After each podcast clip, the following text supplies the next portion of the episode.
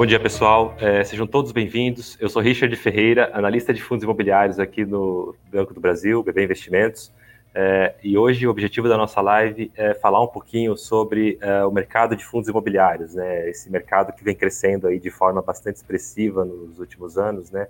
É, a gente saiu de, de, uma, de uma base de investidores aí na casa de 200 mil lá em 2018 para algo agora próximo de um milhão e meio, né? Então, é, vem sendo aí um crescimento bastante expressivo, né? E a gente sabe que a maioria desses investidores é, não experimentou esse mercado, né? Não teve a oportunidade de experimentar esse mercado em um momento, é, em um ciclo de alta da Selic como esse que a gente está vendo agora, né? Então, é, muito provavelmente esses investidores estão é, um pouco aflitos, né? Para não dizer, é, talvez até apavorados, é, com todo esse movimento de queda que a gente vem observando aí nos últimos meses, né? Então, a ideia aqui hoje é abordar um pouquinho é, sobre como cada segmento, né, do, do, entre os principais segmentos que compõem o IFIX ali, como cada um está sendo afetado, né, é, e é, quais são as perspectivas, né, na visão dos gestores, é, para cada um deles, né. Então, para enriquecer aqui a nossa discussão, a gente trouxe aqui hoje é, um time de especialistas que, na nossa visão, vem fazendo aí um excelente trabalho é, de gestão nos seus respectivos fundos, né, e não é à toa, são todos é, gestores de fundos que hoje integram a nossa carteira de fundos imobiliários. É, Para quem ainda não conhece e não acessou esse material, fica aí o convite, tá? É um material que a gente atualiza mensalmente aí nas plataformas de investimento do banco, onde a gente traz ali um, um panorama do, do mercado de fundos imobiliários e traz ali uma lista de oito papéis, né, que na nossa visão é, tem o potencial de trazer um, um retorno aí para o para o investidor, tanto em termos de rendimento quanto em termos de, de ganho de capital, tá? Nosso objetivo ali é elaborar uma carteira que entregue ali para o investidor é, um rendimento que seja superior ao, ao, principal índice de referência do mercado, que é o IFIX, né? Eu queria só rapidamente aqui é, projetar uma, uma, uma tela. Só um instantinho.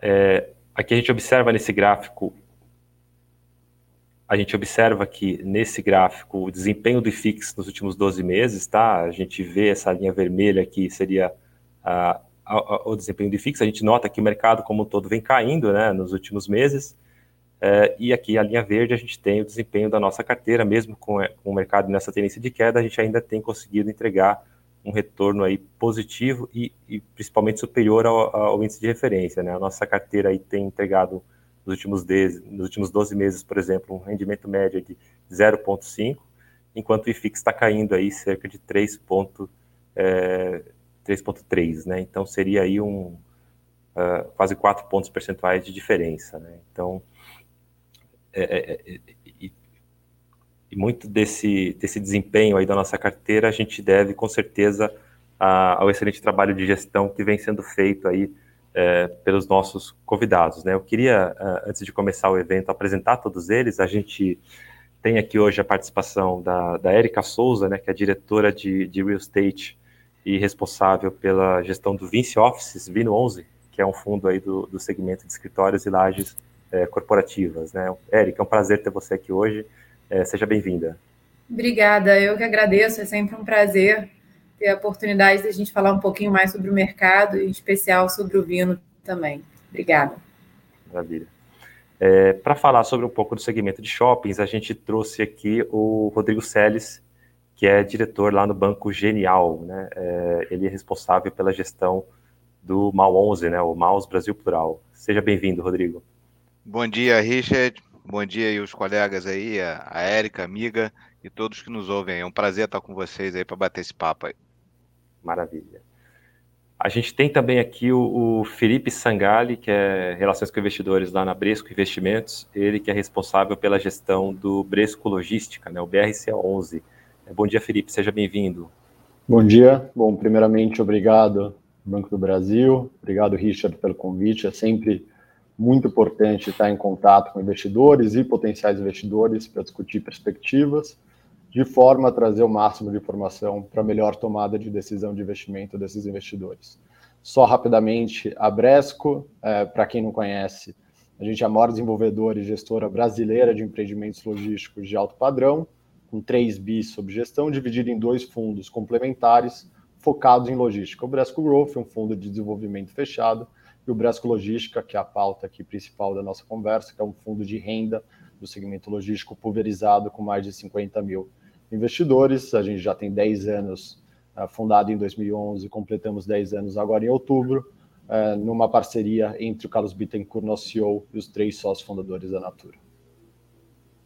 Maravilha, Felipe.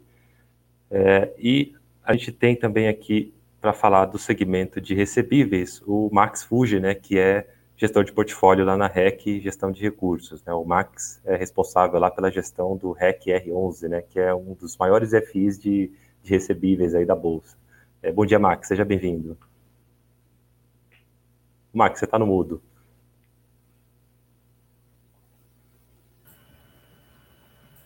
Desculpa pelo contratempo, bom dia. Obrigado, Banco do Brasil, pelo convite. É um prazer enorme falar com a base de investidores do BB investidores do REC R11 ou não, e também ó, cumprimentar aí os colegas que falarão aí sobre os outros fundos, uma oportunidade boa de aprender com eles. Maravilha, Max. Uh, antes de iniciar aqui, a gente tinha também a previsão de, de poder contar com a participação do, do Paulo Mesquita, lá da, da RISA, né, para falar um pouquinho sobre o segmento de agronegócios, mas infelizmente o Max teve um, uma intercorrência aí, uh, problema de saúde, e acabou não conseguindo entrar aqui no, no evento com a gente, tá? A gente fica devendo essa pauta aí de, de água para vocês num, num, numa futura oportunidade, tá? Uh, então, para começar aqui, eu gostaria, primeiramente, de traçar um panorama né, de como anda o mercado de, de fundos imobiliários. Né? Desde o início da pandemia, aí, a gente tem observado uma queda expressiva é, do, no preço dos papéis, né, principalmente de, de, dos fundos de tijolos. Né? É, e no início desse ano a gente teve aí uma, uma, piora nos números da pandemia, aumento no número de mortes, aumento no número de casos. Isso acabou levando aí que muitas autoridades é, apertassem né, as restrições em relação ao funcionamento de comércio, de varejo, é, do varejo em geral, né? E, e isso tudo acabou é, impactando aí negativamente o mercado, né? Sobretudo a, aqueles fundos de shoppings e também do segmento de, de escritórios, né? Dado que o retorno para o trabalho presencial acabou sendo também é, impactado, né? É, agora, mais recentemente, com todo esse avanço aí do processo de vacinação e, e relaxamento dessas restrições, a gente está é, encarando agora é, novos desafios, né? A gente vê agora o fantasma da inflação voltando a assombrar a nossa economia e o Banco Central tendo que iniciar aí um ciclo de alta nos juros, né? Uh, o mercado, inclusive, já projeta aí para o para o ano que vem, que a Selic pode chegar aí na casa de 11%, né? Não só acima de dois dígitos, mas acima de, é, é próximo ali de 11%. E quando a gente olha uh, os juros futuros, né, sobretudo aí o, o, do Tesouro IPCA de 10 anos, né, que é o principal, a principal métrica aqui para uh, a métrica mais adequada, né, para a gente comparar com o fundo imobiliário, a gente também observa aí uma elevação nos prêmios, né, é, que está sendo influenciada principalmente por toda essa discussão política é, relacionada à flexibilização ou não do teto de gastos, né é, que de certa forma aumenta aí a percepção de, de risco fiscal por parte dos investidores. É, e, e, essa questão dos juros é bastante sensível, né, com, é, em relação ao mercado de fundos imobiliários. A gente sabe que historicamente existe essa essa correlação negativa entre juros e, e, e os FIs, né? Então, quando os juros sobem, a tendência é que, a, que o preço das cotas normalmente caia, né? Refletindo aí um movimento de migração é, de recursos da, da renda variável para a renda fixa, né? E isso é justamente o que a gente está observando agora nesse momento. É, no meio de tudo isso, não dá para deixar de, de, mencionar né, que é, alguns meses atrás a gente também teve uma discussão sobre uma possível tributação no, nos rendimentos né, dos fundos imobiliários, né, é, que assim, apesar de não ter avançado, é, acabou deixando aí algumas feridas aí no, no mercado como um todo, né. É, nesse cenário, eu creio que talvez nenhum outro segmento aí tenha sido tão impactado quanto o segmento de escritórios é, e lajes corporativas. Né? Fundos é, desse segmento aí, é, pelo menos aqueles que integram hoje o Infix, estão operando aí na média com um desconto aí de cerca de 25% em relação a, ao seu valor patrimonial, seu valor contábil, né? E desde o início da pandemia, com várias empresas adotando um modelo de trabalho é, remoto, muita gente tem começado a questionar aí o futuro é, do, dos edifícios comerciais, né, dos prédios de escritórios. É, nesse sentido, eu queria é, começar aqui com a Érica e perguntar para ela né, que tipo de movimento que é, eles têm observado lá é, nesse, em relação a esse cenário que, que deve se configurar aí no pós-pandemia, né, para os fundos de escritório em específico, tá? vocês já estão observando o movimento de retomada, o trabalho presencial, e aí se você puder também comentar para a gente aí como que andam a, a questão das negociações é, dos reajustes dos contratos de locações, né? A gente sabe que a inflação acumulada em 12 meses aí está tá acima de dois dígitos, né? Quando a gente olha para o IPCA, o GPN aí é, próximo de 20, então é, é, é uma questão que chega com bastante recorrência aqui para a gente se é, vocês estão conseguindo fazer esse repasse para o preço da locação, né? Enfim, passa para a gente um pouco da, da visão, da sua visão acerca desse, desse segmento de escritórios em geral é, e o que o investidor pode esperar aí para os próximos meses. Vamos lá. Primeiro, vou só aproveitar o que você falou é, sobre a questão de tributação dos fundos imobiliários para é, ressaltar um ponto que eu acho que, assim, é, entre todos esses acontecimentos recentes no mercado de fundo imobiliário, né, acho que o fato da gente ter discutido essa questão da tributação e ter é, sedimentado, né, no final das contas, de que de fato não ia ter a tributação sobre os rendimentos, é, eu acho que na verdade acabou tendo, apesar de ter tido ali, né, obviamente, uma volatilidade no mercado por esse tópico ter subido, vindo à tona, é, eu acho que o output foi o melhor possível, né? Porque foi discutido e chegou-se à conclusão de que de fato não faz sentido tributar. Então, acho que cada vez mais é, sedimenta esse conceito, que não é só no Brasil, é, é um conceito que é, existe nos Estados Unidos, existe no México, enfim, é, é um conceito é, que não é só nosso.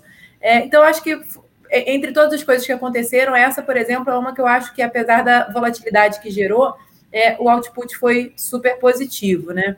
E é óbvio que a gente está vivendo um momento muito delicado, tanto é, do ponto de vista, digamos, macro, né, quanto do ponto de vista das consequências ainda é, do Covid e exatamente isso que você estava falando, né, dessa nova dinâmica, em especial para o segmento de escritórios, né.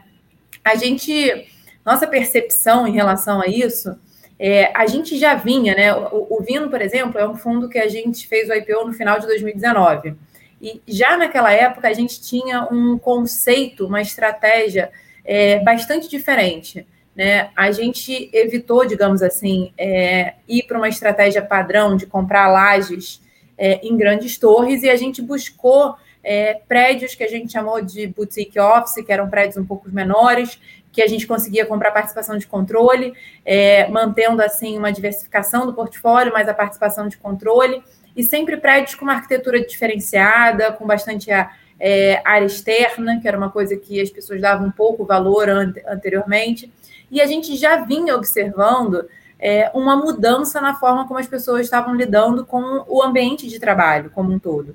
E eu acho que o que a pandemia fez foi basicamente acelerar esse processo, né? É, a gente certamente acelerou algo que ia acontecer em, sei lá, 5, 10 anos, a gente passou a viver isso em um ano, digamos assim. É, então, eu acho que o que a gente vinha acreditando é, e a gente tem um caso super emblemático aqui recente, é que o escritório ele deixa de ser um espaço que era simplesmente uma questão de otimização de metro quadrado, né, de carpete, para você ver quantos funcionários você consegue colocar ali dentro. E aí você tem normalmente uma área mais voltada para o cliente, sua preocupação em relação à qualidade, ela era sempre voltada para o cliente, e você passa a ter uma dinâmica na qual você começa a se preocupar com o seu funcionário. Você quer que o seu colaborador queira estar no escritório, porque não existe mais aquela necessidade, porém a gente sabe que é, tem muito valor você estar tá reunido com seu time, você poder trocar ideias. É, dependendo da, do segmento de atuação em especial, é, eu diria que é fundamental. É, e a gente viu isso acontecer, né? No início da pandemia, muitas empresas, principalmente de tecnologia, por exemplo, é, falaram sobre o, o trabalho remoto. É, e agora a gente já vê um movimento contrário, né? De todo mundo falando sobre voltar, sobre tentar trazer o seu colaborador de volta, né? Porque eu acho que isso é fundamental é, e nenhum modelo que exclui essa convivência do escritório ele vai funcionar. Só que hoje você precisa realmente gerar um ambiente que é, ele não é necessário ele seja uma vontade. Então, para isso, você vai precisar gastar mais áreas para mais áreas de convivência, até necessidades, por exemplo, começa daqui, né? Eu, eu a gente voltou já para o escritório há bastante tempo Estou é, aqui fazendo essa live com vocês do escritório, preciso ter um, um espaço para falar que não tenha barulho, etc. Então, esse tipo de pequenas salas menores, individuais, para fazer reuniões, tudo isso vai fazer parte do novo layout. Então, é, é toda uma forma de repensar o escritório que também é, demanda espaço. É uma ocupação diferente não quer dizer que ela seja uma ocupação menor, né? É, e a gente teve até um caso super bacana dentro do nosso portfólio, no Lab 1404, por exemplo, que ele estava locado, né, quando a gente comprou para a EBAC, que era uma escola britânica de artes. É, eles saíram na pandemia, foi uma das pontuais vacâncias que a gente teve durante a pandemia, mesmo ali no auge, e a gente conseguiu fazer uma nova locação é, para a galeria, que é dos ex-sócios da DPZIT, uma, uma empresa de marketing. É, e eles apresentaram para a gente ontem até o, o projeto, a gente estava olhando o projeto novo deles, e é incrível ver como que o investimento que eles estão fazendo para esse escritório e ouvir deles uh, o seguinte: olha, eu preciso criar um espaço que as pessoas queiram estar. É, não é mais uma preocupação só com o cliente, é uma preocupação com o meu funcionário e eu preciso gerar áreas de interação, áreas que as pessoas convivam para ter ideias, para usar criatividade, para tocar projetos. É, e ver esse investimento. Ele medir é, por, esse, por esse imóvel, é, quando eu cheguei aqui vi essa varanda, né? O Lab é um prédio nosso que tem uma varanda super extensa, e eles fizeram um projeto para aproveitar a varanda incrível.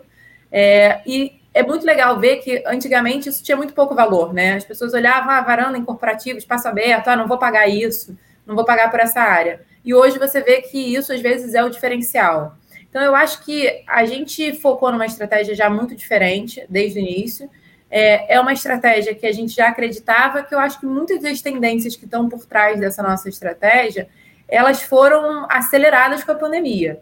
E agora a gente começa a ver um retorno, e eu acho que é natural que a gente acompanhe uma certa movimentação.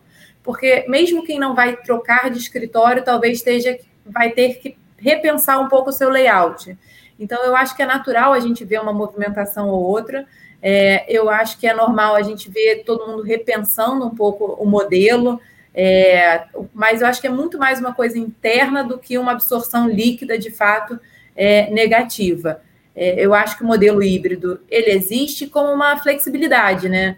Por exemplo, é, nós aqui, 20, né? Nossa sede é aqui no Rio. A gente, eu mesma tinha uma rotina de São Paulo é, toda semana. Hoje em dia, com Zoom, com tudo, quer dizer, a gente consegue ter mais flexibilidade, né? Eu acho que isso é o que a pandemia trouxe de, de mais impactante é, para essa dinâmica mas eu acho que, e a gente que voltou para o escritório cedo, assim, a diferença que isso faz é realmente é, indescritível. E aí, quando a gente olha para isso em questão de mercado e preços, etc., primeiro o seguinte, é, os fundos imobiliários, eles são é, um hedge natural de inflação, né? É, eu acho que a gente está vivendo um momento de inflação, é, e é um produto que naturalmente tem um hedge, porque você tem contratos atrelados à inflação, seja IPCA, IGPM, ou qualquer que seja o índice. O que a gente acabou vivendo, que, entre aspas, atrapalhou um pouco isso, que foi esse descolamento do IGPM e do IPCA, é, que realmente, é, em determinados momentos, no meio de uma pandemia, você repassar um IGPM na casa de 30%, 40%, como a gente chegou a ter, realmente se tornou inviável mas é, o repasse da inflação em si, pelo menos do IPCA, ele veio ocorrendo naturalmente. Assim, no nosso portfólio, a gente repassou acima de IPCA, porque os contratos que eram IPCA, a gente vem repassando IPCA, e os que eram IGPM, a gente, a gente repassou algo entre o IPCA e o IGPM. Então, na verdade, a gente passou um pouco mais que o IPCA. Então, é, e, e, até é curioso você observar que muito do que o, os fundos imobiliários de, de papel né, avançaram frente aos de tijolo é porque o de papel ele tem a marcação da inflação ali constantemente, né? Enquanto que os de tijolo você vai ter esse repasse em cada contrato anualmente. Então você tem uma defasagem, digamos assim. Mas ele existe. Então, passado um ano, você vai ter aquele repasse da inflação, né? Na nossa dinâmica aqui tem sido muito assim. É, a gente tem até vários contratos concentrados no último TRI, com, com virada de, de inflação. É, a gente tem, obviamente, negociado contratos de GPM que descolaram muito, mas abaixo de PCA a gente não, não tem tido. Então, a gente não tem, não tem é, dado nenhum desconto de inflação. E, e eu acho que para isso, é, o que garante que a gente consiga repassar essa inflação também é um pouco a dinâmica de mercado e aderência de preço é, desse, desses ativos, né?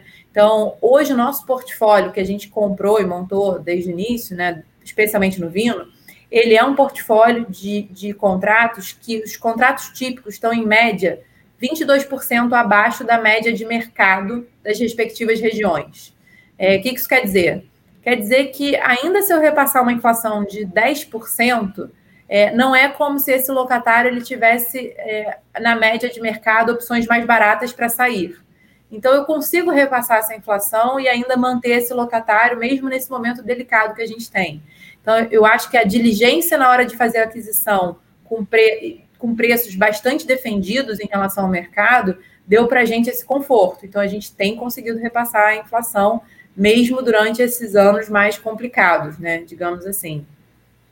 É, e eu acho que quando a gente olha para o retorno né, dos escritórios, eu acho que agora a gente vai realmente começar a ver, né? Acho que a gente monitora aqui a, o fluxo, ainda é um fluxo baixo que a gente está tendo na média dos nossos é, dos nossos prédios, mas a gente começa a ver esse retorno agora de forma mais sólida, né? A gente começa a ver realmente esse movimento de volta é, para os escritórios e muito essa questão que eu mencionei de repensar os escritórios, de pensar é, como vai ser de fato no, no, médio e longo prazo essa dinâmica de trabalho, né? É, e quando a gente fala também um pouco da dinâmica aqui de, é, de preço, é, a gente conseguiu manter dentro do Vino é, indicadores operacionais muito bons, né? A gente manteve durante toda a pandemia uma taxa de ocupação acima de 95%. É, a gente está vivendo aí um certo giro, né? Então, por exemplo, a gente teve a saída da EBAC que eu mencionei no Lab, que a gente já, já relocou para um novo locatário, que é a, a galeria, num case super bacana, que a gente espera poder mostrar o projeto deles, porque eu acho que é realmente um, case sobre esse novo modelo de ocupação. A gente teve a saída aí da, da Kamikado, é, que pagou inclusive uma multa de 15 aluguéis é, e resolveu não ficar. Então a gente vai ter aí 15 meses a partir de agora, né, para a gente relocar essa área também. Mas eu acho que, no geral, a gente conseguiu passar com ocupação acima de 95%. A última vez que a gente teve inadimplência foi no auge da pandemia, lá em abril é, de 2020. Então, a gente já vem aí recebendo 100% dos nossos aluguéis há bastante tempo. E isso refletiu, obviamente, aí é, no, nosso, no nosso yield e refletiu também é, no nosso valor da cota no mercado secundário, né? Sendo que a gente teve uma, uma questão que eu acho que é muito irrelevante, né? Acho que é, a, o papel da gestão, ele é o papel do que a gente chama de asset management, né? Que é locatário, é, esse dia a dia, é a qualidade do ativo, é comprar ativo, é crescer o fundo, é pensar na estratégia, mas é também eventualmente vender quando a gente acha que faz sentido, né? E a gente teve um, um movimento desse no Vino, que foi a venda da loja da Renner é, no térreo do prédio do Oscar Freire, que gerou para a gente um resultado é, imobiliário pontual aí de 20 milhões de reais, e que também ajudou a gente a ter esse, esse dividend yield mais alto ao longo desse ano. Mas quando você olha para o dividend yield do Vino recorrente, é, ele é um dividend yield também muito bom. A gente está falando aí na casa de 35 centavos, a gente está falando de um dividend yield de 7,5. Então, eu acho que no, no final é, é, a mensagem é: eu acho que a estratégia que a gente decidiu lá atrás foi, obviamente, muito impactada pela pandemia, a gente foi posto à prova mas eu acho que os indicadores operacionais do Vino e o resultado que a gente apresentou é, mostram que eu acho que a gente acertou no que a gente acreditava lá atrás. É, e eu acho que é um, enfim, é um, é um, foi posto à prova e a gente passou de ano, digamos assim. E a gente está animado com esse retorno agora. Acho que os fundamentos de real estate, em geral, são muito bons, principalmente de escritórios. Então, apesar dessa maré meio contra de é, taxa de juros, eu acho que quando você olha para os fundamentos de real estate, eles são muito bons. Então, a gente está bastante animado aí para o próximo ano. Bacana, Érica. É, essa questão do GPM e do descolamento né, do GPM e do PCA que você comentou é, é, até interessante, né? O GPM, historicamente, é, taxado aí como a inflação dos aluguéis, né? E mais recentemente agora a gente tem visto é, boa parte dos contratos aí migrando para adotando né, o IPCA como, como índice de referência. Né? Esse é, é, é um ponto aí que a gente precisa passar também. É, bom, outra classe de ativos também que, que acabou sofrendo bastante aí né, é, nesse período, né, nesses últimos meses especificamente, foram os FIs de shoppings, né? É, no período mais crítico aí da pandemia, é, boa parte desses empreendimentos acabaram ficando é, fechados né, operando aí com alguma restrição de horário e, e, isso acabou de certa forma impactando aí uh, o faturamento dos lojistas e consequentemente as receitas uh, desses fundos, né? Uh, em alguns casos também a inadimplência acabou explodindo, né? Eu queria ouvir agora do Rodrigo eh, como que ele tem observado esse movimento de retorno, né, à normalidade, né? Principalmente agora nesse período de, de fim de ano, né? Que a gente tem eh, o Natal se aproximando, tem Black Friday esse mês. E eu queria, um outro tópico também que eu queria ouvir de você, se você puder passar para a gente aqui, é sobre qual a percepção de vocês aí em relação a, a essa ascensão do e-commerce, né? É, durante a pandemia, aí muitos consumidores acabaram tendo que se adaptar, né? Mudando, ah, tiveram que é, é, é, mudar os hábitos, né? E, e, muitos acabaram adotando essa questão de, de compras online, né? E, e, eu queria saber de vocês aí se vocês enxergam isso é, como um risco aí para o setor de shoppings, né? É, vamos lá, Rodrigo. Ótimo, Richard, claro. Antes de falar de shopping, só queria dar pontuar algum, alguns pontos aí da Érica, falou muito bem. Eu concordo totalmente com ela. Eu acho que é, home office pode ser uma flexibilização que veio para ficar, mas eu acho que é muito pontual. Assim, eu sou super a favor de, de escritórios, de, de, de, contato entre as pessoas, de interação de ideias, e eu acho que isso tudo é, quer dizer, no, no, médio e longo prazo, as empresas que têm a cultura mais forte né, vão sempre sobressair. Isso é, vai muito em linha também com as pessoas estarem juntos, estar nos escritórios. Então, pô, eu concordo 100% com a Érica e, e, e, o Vino também é um fundo aí muito bacana. É, indo aqui para shopping, é, você falou de retorno e, e, vou falar um pouquinho né, o que, que, a gente viu durante a pandemia. Obviamente, os shoppings sofreram, sim, é, a crise sanitária. É, e diferente de escritório, né? Escritório, tudo bem, as empresas fecharam, mas as empresas continuaram funcionando e faturando, né, apesar do escritório fechado. Quando você vai para o varejo, o lojista, né, a loja dele fecha, pô, faturamento alguns vão a zero, né? Outros ainda conseguem sobreviver com, com e-commerce e tal, mas o, o, negócio dele meio que morre, né? Então, realmente isso sofreu, é, mas é, a potência de, de, de do, do, quanto cada um sofreu depende também dos ativos dos shoppings, da praça é, onde eles ficam, né? Quando a gente olha, por exemplo, aqui para o nosso portfólio, né? A gente tem seis shoppings aqui no portfólio, todos eles maduros, todos eles dominantes aí na região onde estão. É, a gente não sofreu com vacância. Né? O nosso índice de ocupação permanece o mesmo diante da pandemia, né? Obviamente o que houve foi durante é, o período onde você teve restrição de horário, né? E alguns shoppings fechados, né? O que você teve foi o desconto do aluguel é, do lojista, um desconto no condomínio, etc mas é, fechar a loja foi muito pouco. Né? O que você teve foi uma troca de lojista, aquele lojista que já vinha mal, né, que você tinha uma pretensão aí de já tirar o cara, né? Esse cara não conseguiu sobreviver, ele saiu, mas você é, veio num, num turnover natural de, de lojistas que você costuma ter. É, então, em termos de vacância, não sofremos, né? Obviamente teve shopping que sofreu mais, teve alguns outros portfólios que sofreram mais, mas a gente não sofreu.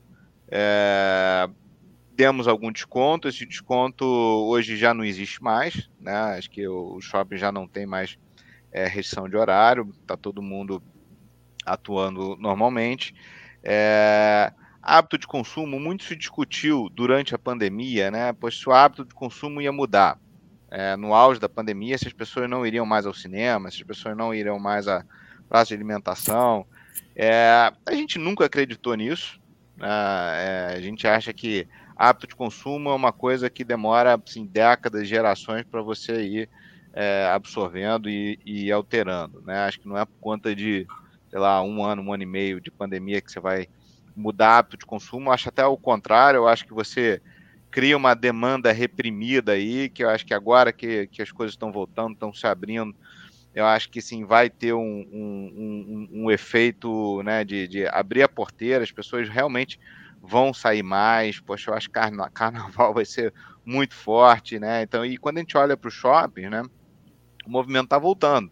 Né? Ainda não chegou a níveis pré-pandemia de fluxo de pessoas, mas quando você olha, por exemplo, venda, faturamento, né, você já tem níveis pré-pandemia, né? Alguns iguais, alguns um pouquinho abaixo, outros um pouquinho acima. A gente já tem alguns, alguns ativos que já estão vendendo aí 10% mais do que 2019. É, isso sem ajustar por inflação, tudo nominal. É, mas você vê que efetivamente voltou. Né? A nossa expectativa para 2022 é uma expectativa muito, muito, muito boa. É, realmente vacina funcionou. A gente é defensor de que pandemia é, acabou, obviamente está controlada, ainda está por aí, mas sim, já acabou. O nível de, de, de morte, que é o que importa, é, tá, já está muito baixo, e enfim, e, e o Brasil acho que está dando um show aí de vacinação. É, então a gente acha que, que o risco de, de piorar essa crise sanitária no Brasil ele é um risco baixo. É, então, acho que 2022 vai ser um, um, um, ano forte para consumo. Tá? Obviamente, você tem todas as questões macros do Brasil que sempre influenciam, né? que tem uma incerteza aí forte, de, principalmente por causa de eleições, de inflação, juros subindo, etc. É, mas os shoppings sempre sobreviveram nesse período aí é, em Brasil, né? O Brasil sempre foi é, volatilidade muito forte. É, é, isso a gente não, não tira o nosso ânimo para 2022. É, você falou de e-commerce. É, é, a Érica também falou aí, por exemplo, no, no, escritório, né? Já existia uma tendência de mudar um pouco o hábito de, de, de conviver no escritório, né?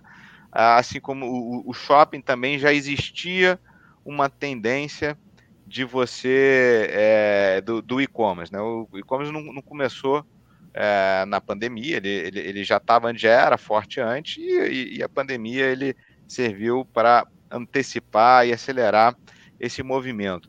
Mas de forma alguma é um movimento disruptivo com shopping. Né? Da mesma forma como a, como a gente diz aqui que a cultura da, da empresa, as pessoas irem juntos, saírem de casa e conviver no trabalho, né? Acho que também, de certa forma, pode ler para é, a vida social. Né? O shopping é um, é um ambiente ali social onde as pessoas saem de casa para se divertir, para ir na praça de alimentação, para ir no restaurante, para levar o filho para brincar no Kids Place, para ir poxa, no cinema. É, e o mix do ativo, do shopping, né? O que, que é o mix, né? É, é, as variedades do que compõe o tipo de lojas é, num, shopping. É, e o tipo e o mix do shopping ele, ele, sempre muda, né? O shopping é um organismo vivo, tem 150 a 300 lojas dependendo do shopping. É, e o, o, o, mix de hoje é diferente do mix da década de 70, da década de 80 e etc. É, e cada vez mais o mix de shopping ele tem uma componente de entretenimento muito forte. Né? Então, sim, é, as pessoas vão para lá e vão se divertir e, e no meio do caminho também vão consumir, vão a lojas. Então, é, nunca vai é, é, faltar isso, nunca vai deixar de existir um ambiente onde as pessoas precisam sair para se encontrar né, e para ter experiências é, é, é, físicas, né, não apenas entrar na internet e comprar. É, e tem vários outros pontos também, por exemplo, dependendo do tipo de produto, né, moda feminina, né, assim, para comprar um vestido, né, a mulher gosta de sair de casa, gosta de vestir veste um, veste o outro, vê o que ficou bem e tal.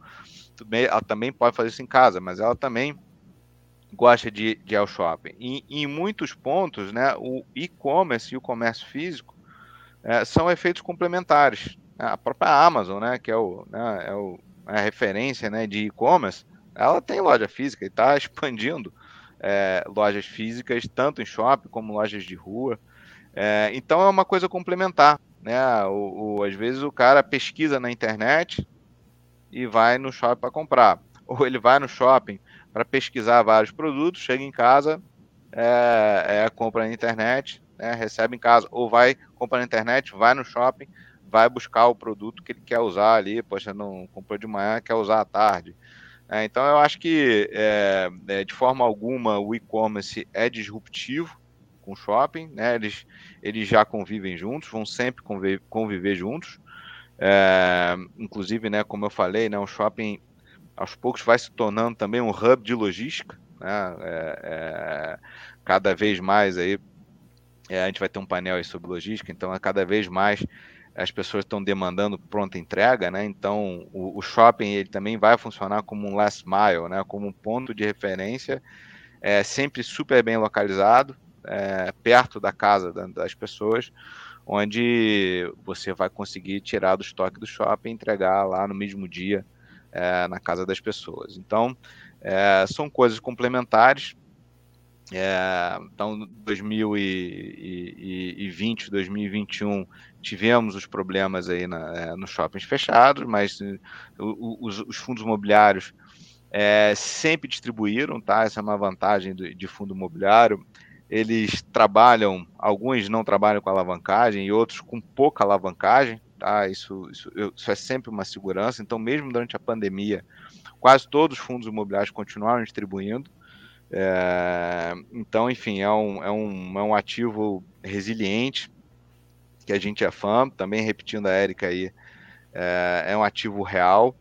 É, e quando a gente. Outra, outra vantagem, quer dizer, agora olhando para frente, né, o, o, quando você olha para shopping, você tem um.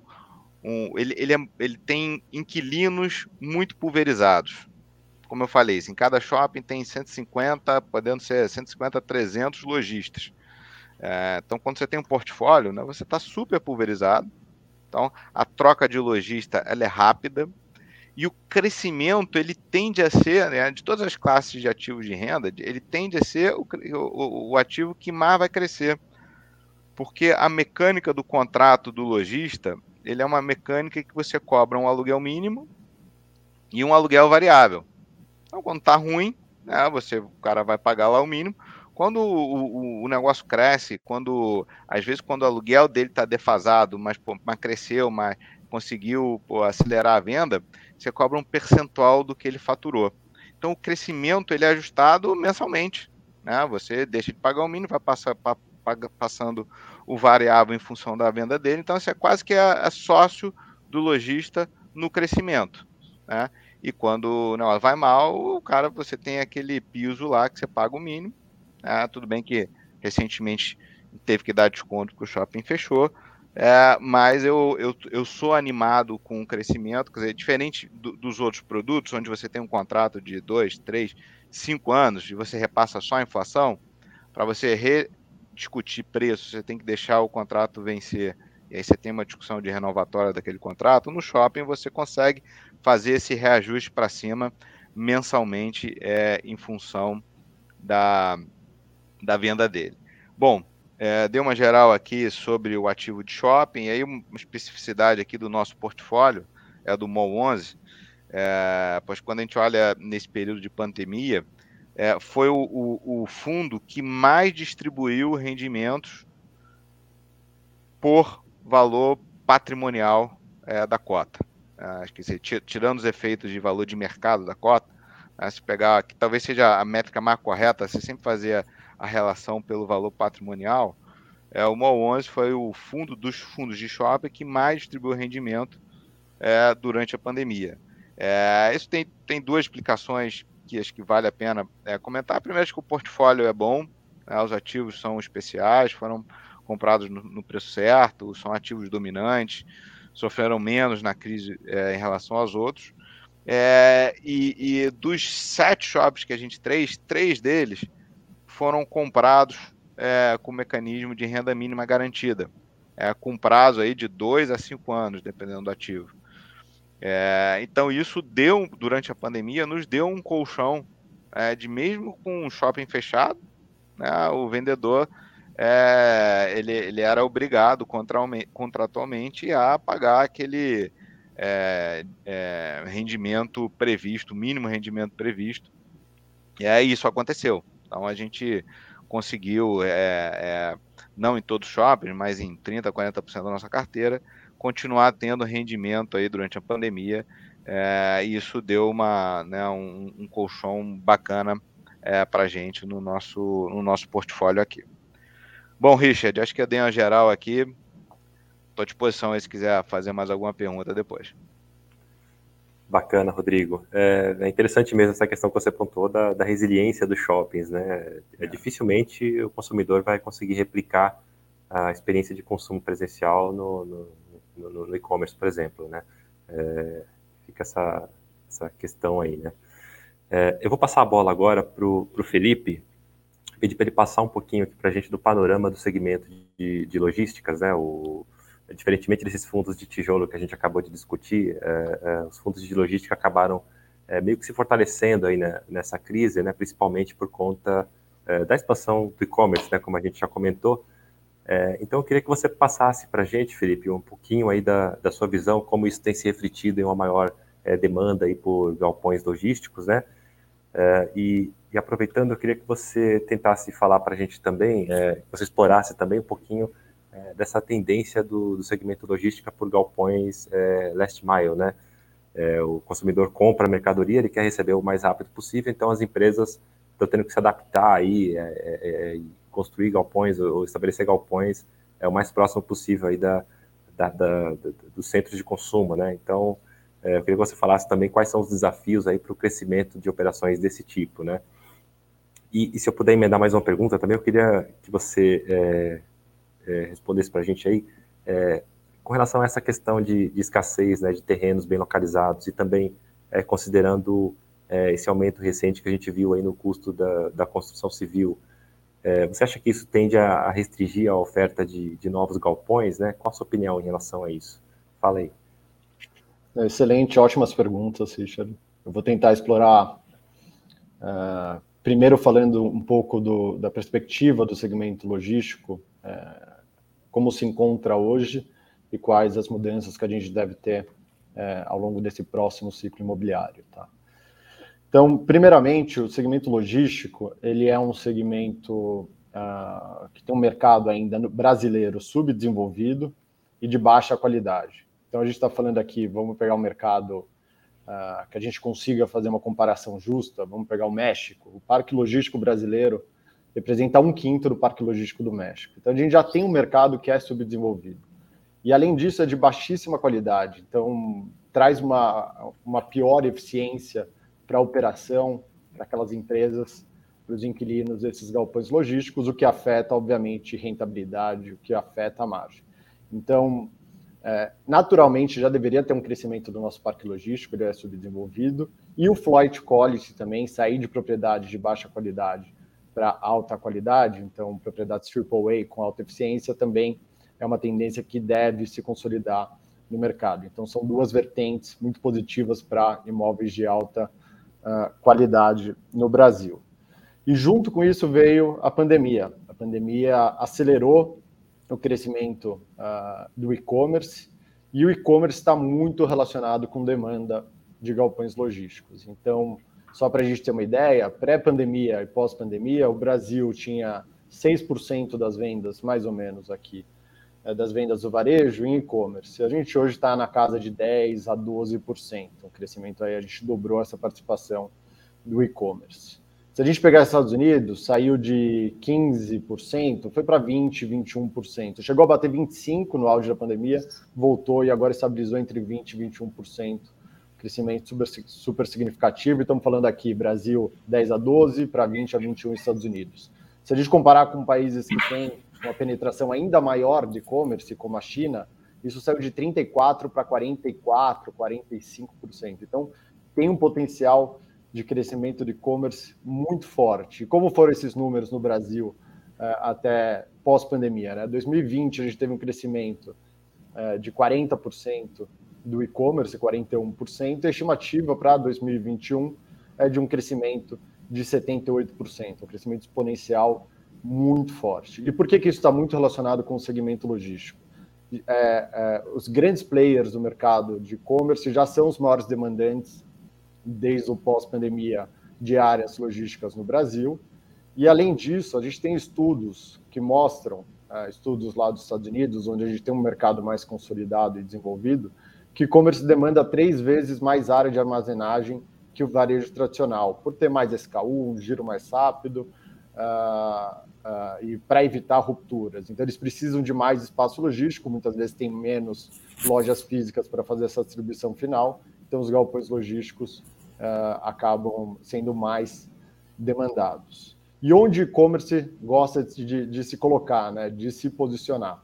A gente tem estudos lá nos Estados Unidos também, o mercado mais envolvido, mas a gente já tem isso replicado no Brasil, que 68% dos consumidores eles só fazem um pedido online se tiver entrega rápida. E entrega rápida é, antes era até dois dias, é, isso passou para um dia, Estados Unidos já está virando é, same day, então mesmo dia de entrega, no máximo um dia de entrega. Então 68% dos usuários uh, já estão solicitando essa entrega em um dia. Só para ter uma ideia aqui, reflexo no Brasil, o Mercado Livre tem uma meta uh, global uh, de entrega de 70% dos pedidos em até dois dias. E aqui no Brasil eles estão conseguindo fazer 90% em até dois dias. E isso gera recorrência, isso fideliza os clientes, então é super importante essa entrega rápida. E como que é feita essa entrega rápida? Através de propriedades last mile, propriedades próximas aos grandes centros de consumo. Propriedade last mile é aquela que tem potencial para atender a última, a última etapa da entrega de mercadorias uh, ao consumidor final e, e, de forma rápida, obviamente, porque é um giro muito, muito grande. E isso fez uma mudança de paradigma do segmento logístico em relação à localização. Se a gente pegar aqui, a gente sempre falou uh, qual é o mercado mais premium uh, do Brasil até alguns anos atrás, a gente sempre falava de Cajamar, é, que é um raio aqui entre 30 e 60 de São Paulo, muito próximo de São Paulo, era um mercado muito premium para o abastecimento. Continua sendo, obviamente, um mercado super relevante e super importante, mas a proximidade com o centro de consumo virou fundamental. É uma diferença estratégica uh, uh, e competitiva muito forte para essas empresas de e-commerce. Então, hoje, o raio 15 desses centros de consumo, então está dentro da própria, das próprias capitais, das cidades com maior PIB no Brasil, é um diferencial muito grande. Antigamente essa conta muitas vezes não fechava, né? A gente tem o preço de terreno que você acabou questionando. O preço de terreno ele é muito mais alto devido à escassez é, nesse raio 15 das grandes uh, metrópoles uh, brasileiras. Mas hoje dado que o e-commerce viu essa diferença estratégica, esse preço começa a fazer sentido. Faz sentido pagar mais por esse terreno para estar próximo do centro de consumo e ter essa vantagem competitiva. Até porque se a gente pegar qual é o custo uh, de locação de um galpão logístico para um inquilino, para um grande inquilino, versus todo o custo que ele tem de logística, isso representa, a gente tem estudos que falam que representa 5%. Então, pagar um prêmio em, em, em, valor de locação, ele muitas vezes compensa também financeiramente na redução de custos de transporte logístico, por exemplo, que você tem ao estar mais próximo e fazer essas entregas de maneira mais dinâmica. Então, isso teve uma mudança de paradigma, paradigma do mercado, e isso traz um ponto de atenção para os investidores de logística muito importante. É, com o crescimento, obviamente, dado que o ciclo do, de desenvolvimento de um galpão logístico ele é mais rápido, ele é mais dinâmico do que de outros segmentos, é, o momento favorável para o segmento logístico atrai players é, é que muitas vezes não estavam olhando para galpões logísticos e, e começam a olhar e fazer desenvolvimento. E qual que é o risco que você tem com isso? De ter uma, uma oferta maior do que a demanda, você não ter uma boa relação é, de entregas em relação ao que está sendo demandado. Então, estar é, tá investindo e ter confiança nos gestores de que eles fazem essa análise de onde colocar os ativos de maneira estratégica é fundamental nesse momento. E por que, que eu digo isso? É, a gente vai ter muito possivelmente valorizações e um momento muito positivo para aquelas propriedades que estão localizadas é, em mercados com alta barreira de entrada, que é o que a gente chama de mercados primários. Então, a gente está falando aqui, por exemplo, do raio 15 de São Paulo. Se a gente pegar, vamos falar de vacância, Brasil hoje está entre 10% e 11% de vacância, o raio 15 de São Paulo, o raio 30 de São Paulo já está em 7, 6,7, o raio 15 em 4,3. Então, uma região que não tem oferta. Você não tem um lançamento de um AAA, uma propriedade de alta qualidade do segmento logístico, há mais uh, de quatro, quase cinco anos no mercado de São Paulo. Por quê? Escassez de terreno, muito difícil, barreira de entrada, licenciamento, aprovação, que levam mais tempo, então gera uma barreira de entrada muito forte. Contagem, por exemplo, em Minas Gerais, é, raio 15 de Belo Horizonte, menos de 2% de vacância. Então, quem tiver bem localizado nesses mercados, com a tendência do e-commerce, esses preços devem se valorizar, porque é, vão ser considerados aqui, é como a gente olha a Faria Lima para escritórios, por que, que o preço na Faria Lima para escritórios se valoriza? Porque você praticamente não tem onde mais desenvolver na Faria Lima, você tem poucos é, novos desenvolvimentos, porque tem pouca área é, para fazer novos investimentos e, e, isso valoriza aquelas propriedades já existentes. É a mesma coisa no raio 15 dessas grandes capitais. Você não tem mais tantos terrenos disponíveis, é, é, a dificuldade de entrada, a barreira de entrada é muito forte, isso tende a valorizar esses mercados que vão ter propriedades consideradas troféu. Então, isso é super importante porque a gente, é, aquelas propriedades que estão localizadas em regiões secundárias, por exemplo, se você tiver uma, uma propriedade no interior de um estado longe é, de uma grande capital, você tem uma abundância de terrenos e a pressão de preço que você consegue fazer em cima do seu inquilino é menor, porque ele pode basicamente é, é ir para um galpão concorrente, pode fazer um build-suit, que é aquele desenvolvimento sob medida, em um outro terreno e ter um preço às vezes melhor do que ele está pagando depois da correção de inflação. Então, dado essa falta de concorrência, é, esse é um mercado que pode sofrer um pouco, principalmente se a gente não tiver uma boa relação da, de novas ofertas ao longo desse próximo ciclo imobiliário. Então, muito importante é, é, entender a cabeça dos gestores desse segmento e posicionamento da carteira para ter ganhos reais ao longo desse próximo ciclo uh, imobiliário. Em relação a custos, que você perguntou, Richard, acho que é um dado que demonstra bem como o segmento logístico está sendo muito valorizado e aqui acho que tocaram num ponto muito importante. Né? O segmento logístico geralmente são contratos mais longos.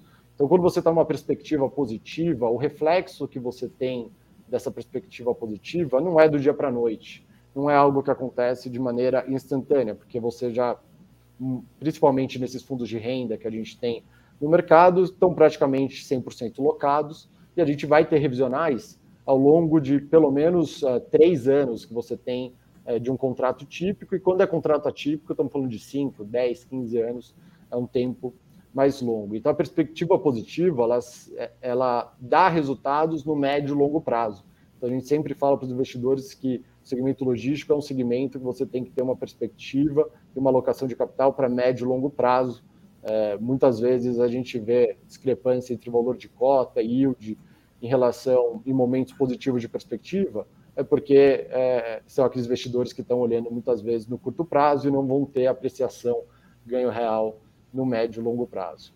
E esses custos, como eles têm se comportado? Estados Unidos, que é um mercado já super consolidado, nos últimos cinco anos, a gente teve um crescimento do, do custo de reposição dos ativos logísticos de 60%. Estamos falando de 15% só em 2021. É um crescimento muito forte. Aqui no Brasil, a gente já está vendo uh, pós a alta das commodities que a gente viu uh, com questões de, de, suprimento, a gente já vem do custo de construção na casa de 20% a 30% acima. Então, de novo, isso tende a se refletir em preços pedidos mais altos, mas é uma, é, é, é uma dinâmica que tende a acontecer no médio e longo prazo, então tem que requer uma paciência dos investidores.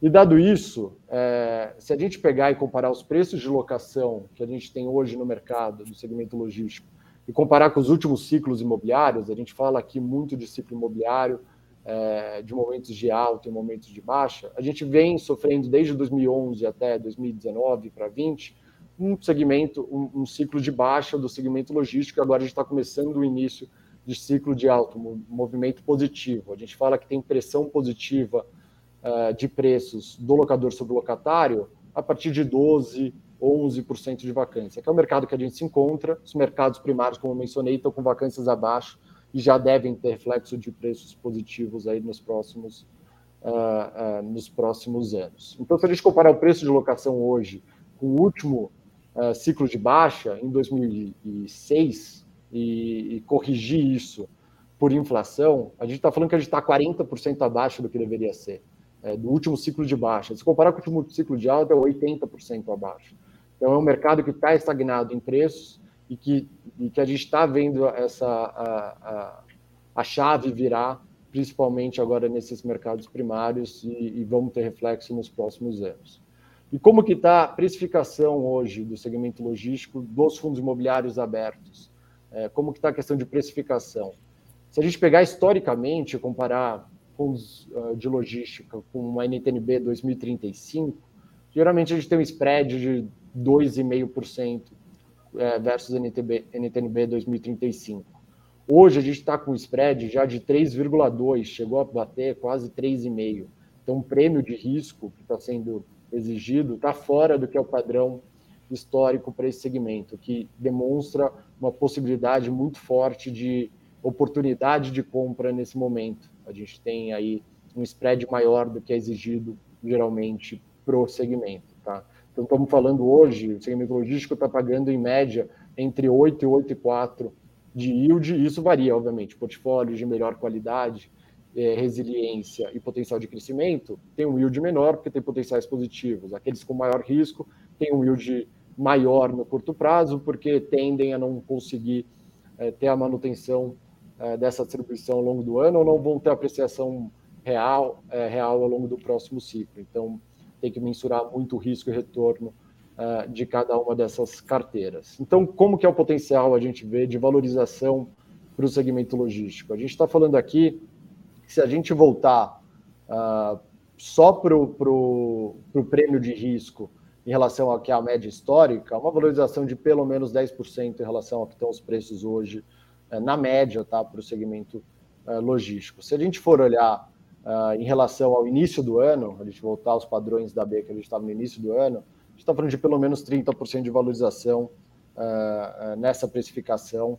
o segmento logístico, que se a gente for ver, foi um dos segmentos que mais sofreu esse ano. Isso muito em conta também pela valorização que a gente teve nos anos anteriores, mas o IFIX está caindo esse ano cerca de 9%, versus uma queda do segmento logístico entre 18% e 20%, muito mais forte, no momento de perspectiva operacional muito positiva para o segmento. E aí, o que acontece? É o mercado, como o Richard falou, a gente saiu lá de 200 e 300 mil cotistas para um milhão e meio, e são, e são aqueles investidores que muitas vezes não têm essa cabeça de médio e longo prazo, acabam olhando rentabilidade de curto prazo e fazendo venda em momentos é, de baixa e muitas vezes compreende momentos é, de alta. Por isso que é, é, requer paciência desses investidores para ter apreciação real e entender essa dinâmica em relação a juros de longo prazo.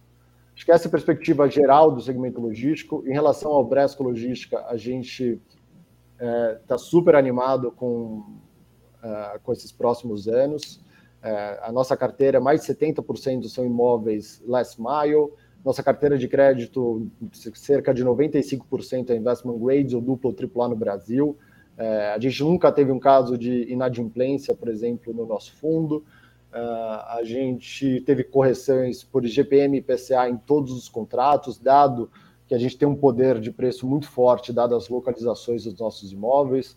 90% da nossa carteira é AAA, então melhor especificidade técnica, e a gente acredita que ao longo dos próximos vencimentos revisionais, diferentemente do passado, né, que os investidores olhavam para o portfólio, eles viam que um vencimento ia ocorrer, eles já imaginavam que era uma revisional para baixo. Agora a gente vê um momento contrário, um momento de vencimento em mercados primários, uma revisional para cima.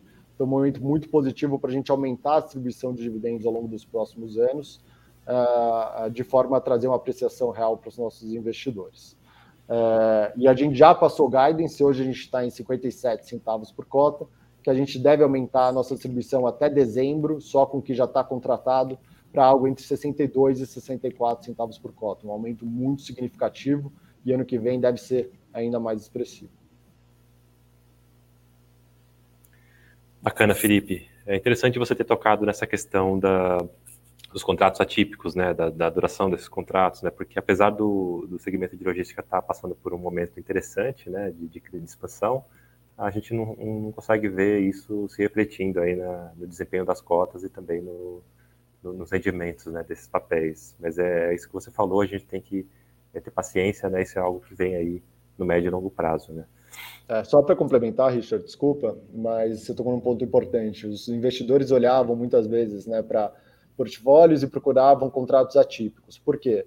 A alocação tática é muito importante. Então, o momento de queda do ciclo imobiliário, você está exposto em mais contratos atípicos, ele é muito importante porque você se protege. Esse contrato atípico é o contrato de longo prazo, onde você só tem a correção pelo índice de inflação, você não tem revisional para cima ou para baixo, então você tem uma proteção.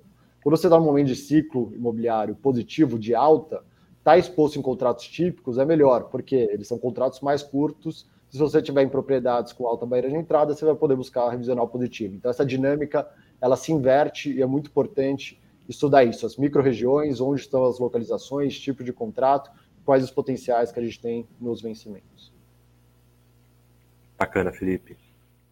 É, bom, agora a gente vai sair um pouquinho desse, desse mundo de, de de tijolos, né, e, e, falar um pouquinho agora dos fundos de papel, né, também são conhecidos aí como é, fundos de recebíveis imobiliários ou fundos de CRI, né, como preferirem. É, nos últimos meses aí a gente é, é, viu que esse segmento aí foi talvez um dos que mais se destacou, né, que mais ganhou relevância, é, tem apresentado aí as maiores taxas de retorno, né, na casa de dois dígitos, inclusive, enquanto é, o mercado todo praticamente operando é, com retorno negativo. E também tem apresentado aí um nível de rendimento dividend yield né, bem superior à média do IFIX, né, daqueles papéis que, que compõem o IFIX. Então eu vou pedir para o Max falar um pouquinho para a gente né, sobre o porquê desse desempenho acima da média e também na visão dele aí, é, qual a visão dele em relação às perspectivas né, para essa essa classe de fundos, né, se, se essa alta aí dos juros e, a, e o possível retorno da inflação para algo mais próximo da meta no ano que vem deve prejudicar a, a rentabilidade desses papéis.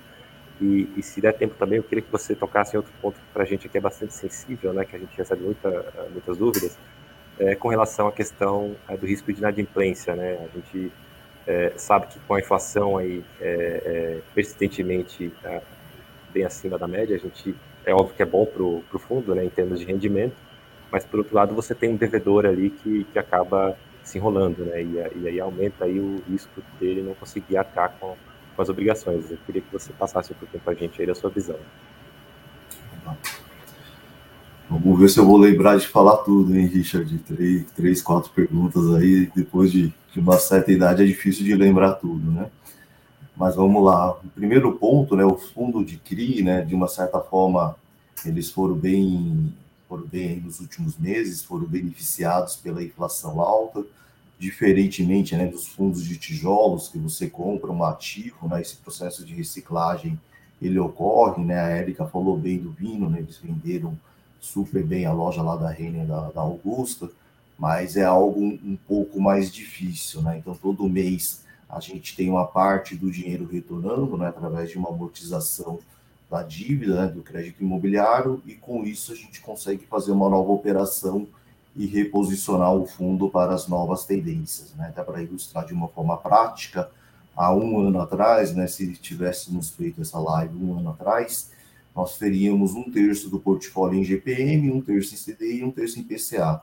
Agora a gente tem apenas 10% em GPM e 64% em IPCA. Então, uma boa parte do portfólio migrou de GPM para IPCA, porque os devedores, né, assustados aí pelo GPM alto dos últimos anos, né, mais de 30%, assim como os inquilinos não querem ter mais contratos em GPM, os devedores, os tomadores de CRI também não queriam é, dívidas em GPM, né? Então nós tivemos uma conversão aí de uma boa parte do portfólio de GPM para IPCA, alguns poucos casos solicitaram a mudança de indexador dentro do, do portfólio, nós aceitamos, mas isso é um exemplo concreto de reciclagem que a gente consegue fazer dentro do fundo de CRI de uma forma muito mais é, rápida do que nos fundos de tijolos.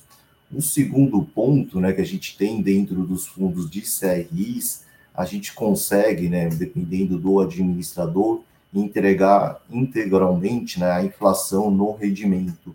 Ou seja, né, esse, esse GPM esse, esse IPCA alta dos últimos meses nós conseguimos distribuir, né, nós não precisamos esperar a revisional, e com isso, né, o dividendo daquele mês que teve uma inflação um pouco mais alta foi beneficiado e, e isso traz um resultado. Né? A gente tem é, o investidor, né, infelizmente, ele olha muito aquele momento pontual, aquele, aquele rendimento daquele mês. Né? Então, se a gente entrega um, rendimento mais alto, ele acaba se interessando naturalmente mais pelo fundo, né? Eles, em, em geral, não têm a sofisticação que o Felipe falou bem, né? O ideal era ele comparar contra uma NTNB. A NTNB é um título público, né, atrelado à inflação, ele tem lá um cupom. O ideal era ele comparar este cupom da NTNB, que hoje está em torno de 5,3, 5,5, contra o, o dividendo de um fundo imobiliário. Ele acaba não olhando tanto isto, e, e com isso, né, muitos fundos de tijolos acabam sendo prejudicados. Os fundos de CRIs, né, que tem alguns administradores que permitem entregar a inflação no seu dividendo no mês a mês, ele acaba de uma certa forma se beneficiando, né, porque esse resultado aparece no, no, no momento imediato e não precisaria esperar uma revisional. Então, isso é um ponto que traz uma vantagem muito grande para os fundos de CRIs, especialmente nesses momentos de inflação alta. Então, nos últimos meses, nós e muitos outros fundos de CRIs, né, temos diversos bons fundos no mercado, entregaram um resultado bem interessante e com isso né, conseguiram é, crescer os fundos, trazendo novas operações e inclusive com um grau de sofisticação até dentro de gestão do, de cada fundo bem interessante, entregando um resultado super válido. Né? O REC R11 entregou neste último mês 1,08 de resultado por cota. Nos últimos 12 meses entregamos 14,14 reais e 30 centavos aproximadamente é, de rendimentos por cota. Isso dá mais de 1% ao mês. A nossa cota fica geralmente em torno de 100 reais, 105 reais. Então isso dá quase 1% aí de dividendo ao mês, né? Um retorno bem interessante nos últimos 14 meses entregamos um real ou mais por cota, né? Então isso evidentemente beneficia o resultado do fundo e acaba atraindo a atenção aí de muitos investidores, né? Um, outro ponto importante, né? A gente consegue gerar dentro do, do portfólio de CRIs, né? As novas operações geralmente com um cupom bem interessante. Então, as operações IPCA, que representam 64% do portfólio, a gente tem IPCA mais 7,8 contra uma B de 5,3, a gente tem 250 bips a mais no fundo de CRI. A gente tem em torno de 24% em CDI, CDI mais 5,3. Né? Então, é um cupom bem elevado em relação ao CDI. Parte desse portfólio em CDI tem esse cupom alto, porque a gente aproveitou aquele momento que o CDI estava muito baixo, né, o CDI perto de, de 2% ao ano, e fizemos operações a CDI mais 5, CDI mais 6, né, os tomadores aceitaram tomar essa taxa, né, então hoje a gente tem esse cupom bem elevado no CDI, entregando um, um resultado hoje bem interessante para o investidor. Então, os fundos de CRIs normalmente têm um cupom bem interessante em relação aos títulos públicos. Né? O fundo de CRI, ele tem um ponto super relevante, né? O, o Rodrigo, né, da Mal comentou super bem, né, a questão de pulverização de risco, né? Então a gente tem dentro do portfólio hoje do REC R11 79 CRIs, com neste mês de novembro vamos passar de 80. Então a gente não tem uma concentração de risco muito grande dentro do portfólio, né? Então, os maiores fundos de CRIs e o REC R11 hoje é um dos maiores fundos do mercado, tem é, este portfólio grande, nessa pulverização de risco bem relevante, e dentro de um CRI você tem também é, uma pulverização de risco. Né? Então, você tem, por exemplo, CRIs de risco pulverizado, carteira de crédito imobiliário com mais de 50, 100 devedores dentro do portfólio, né? então tem uma pulverização por dentro, né? Você tem um CRI de loteamento, né? Você tem 100, 200 adquirentes de lotes pagando a, a prestação, então você tem uma pulverização de risco dentro do próprio CRI de loteamento. Né? Então, isso favorece também o, o fundo né, nessa questão de você não ter uma concentração em um único ativo, em um único devedor, ou no caso, por exemplo, no fundo de tijolo, em um único inquilino. Um outro ponto super relevante, né? Então, o que o, o Richard comentou agora é sobre a perspectiva do fundo, né? Então, quando a gente olha o, o REC R11, ele consegue fazer essa reciclagem de uma forma muito rápida. A gente procura é, olhar as tendências de mercado, né, que estão lá atrás, quando a gente viu o GPM mais alto, é, os tomadores não queriam tomar e a gente também não tinha essa preferência pelo GPM, né, porque uma possibilidade dele devolver esta alta com o GPM negativo, a gente teve recentemente um mês com GPM negativo, isso poderá se repetir mais vezes, então a gente preferiu migrar né, de GPM para IPCA e com isso ter uma certa estabilidade. Mas o que nós acreditamos, né, e nós esperamos até como bom brasileiro, né, que a inflação volte para um patamar mais razoável. Né? Nos últimos 12 meses, é, um IPCA de mais de 10%, né, dois dígitos, como o Richard comentou agora, não é sustentável para o Brasil e não é sustentável para o, o próprio fundo. Né? Então, a gente acredita que o IPCA volte para o patamar dentro das metas de inflação, né, em torno de 3% a 4%. Isto vai, sem sombra de dúvida, trazer um, uma diminuição do, do, resultado do fundo, né? não é razoável esperar que vamos continuar entregando por tantos meses de uma forma sucessiva um rendimento tão elevado, mas vamos continuar entregando um dividendo né, acima dos títulos públicos, né, que é o, o benchmark ideal de comparação de um, de um fundo imobiliário e, com a, a, proteção contra a inflação. Né? Você tem a inflação, né? você vai ganhar esse 7,8 mais IPCA acima da inflação. Né? Então você tem um fundo bem resiliente nesse sentido. Estamos procurando operações de CDI até para aproveitar este momento de alta, mas sabemos que fazer operações em CDI neste patamar de 5,3 é algo que não tende a se repetir nos próximos meses. Acho muito difícil né, de pegarmos o, mesmo nível de risco é, que tínhamos antes a operação a CDI mais 5, CDI mais 6. Então, a tendência é que o nosso cupom em CDI caia um pouco. É, e com isso, né, o nosso dividendo ele vai continuar sendo um, um dividendo bem interessante. Acreditamos que ele é um dividendo acima da média de outros fundos de CRI do mercado mas não é o maior dividendo que terá no mercado, mas por outro lado, dentro de uma relação risco-retorno, né, pelo perfil do REC-R, de ser um fundo middle risk, né, o professor Baroni da Suno sempre coloca o REC-R como um, middle risk, e é assim que nós enxergamos o, o fundo de CRI da REC, é, ele vai ter um retorno risco bem interessante perante o mercado, né? Quanto à questão de inadimplência, evidentemente esta é uma preocupação nossa, não só pela questão da inflação, mas pelo momento Brasil, né, de uma certa instabilidade, volatilidade de mercado, questão de desemprego, questão de uma possível aumento de juros, aumento do custo de capital e com isso dificulta a vida de muitas empresas.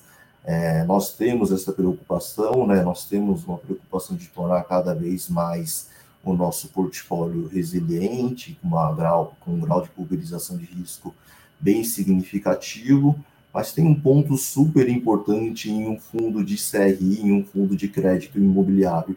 Nós temos uma garantia, normalmente uma garantia imobiliária, uma garantia real, isso traz uma segurança, né? Então, por exemplo, quando nós fizemos um CRI de shopping, nós fizemos esse CRI de shopping com um LTV de 40%.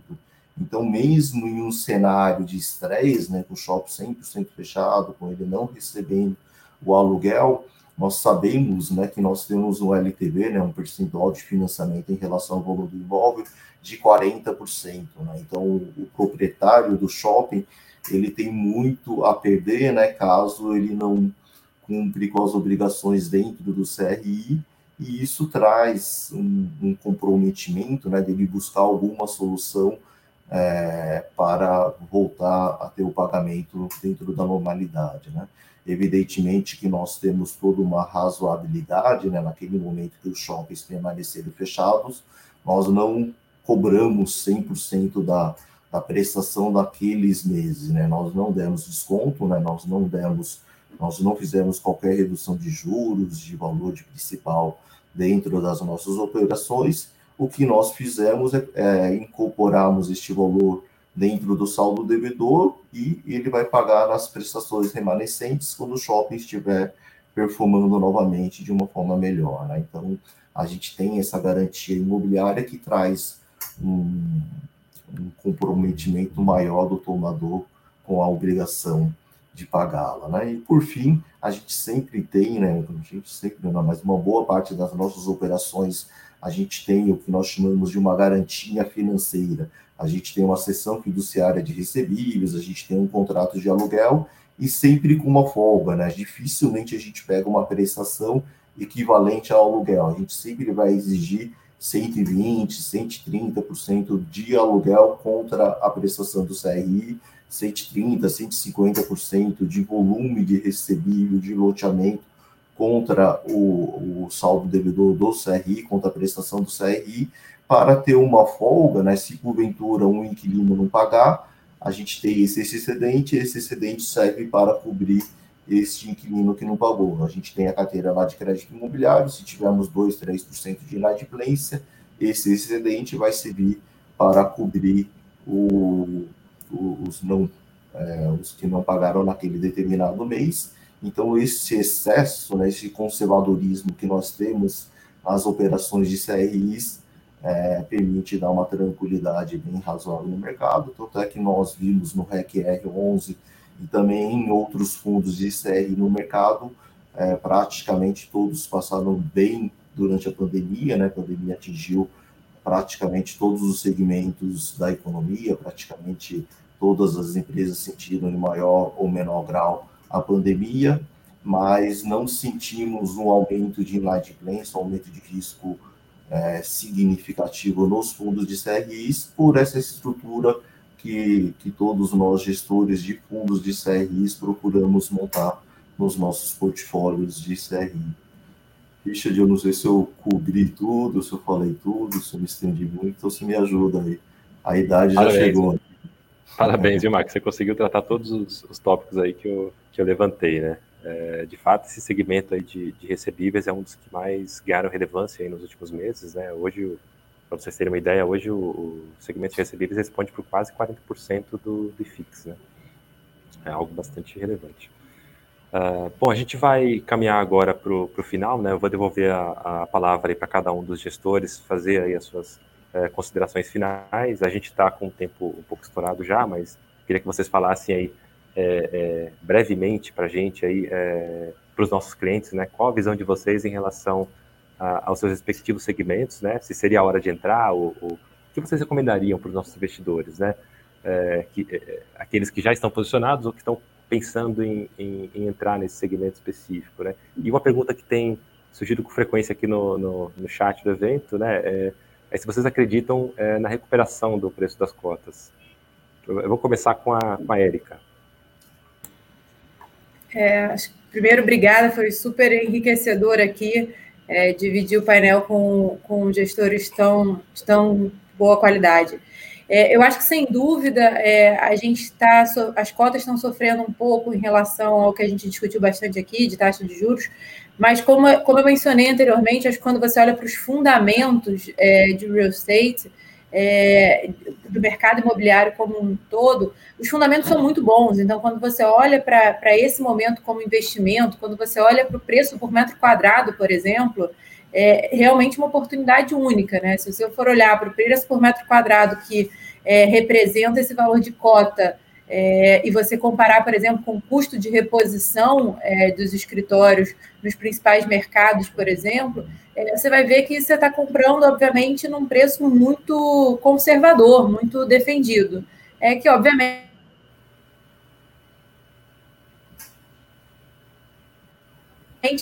a gente vive num mercado, um momento excelente. Obrigado, Érica. Se você puder seguir aí, Rodrigo. Claro, é, é, vamos lá, só é, re, fazendo um resumo aí de, de, tudo que eu vi. Primeiro, assim, agradecer a, a, você, Richard, e aos colegas gestores, todos né, renomados aí de boa qualidade.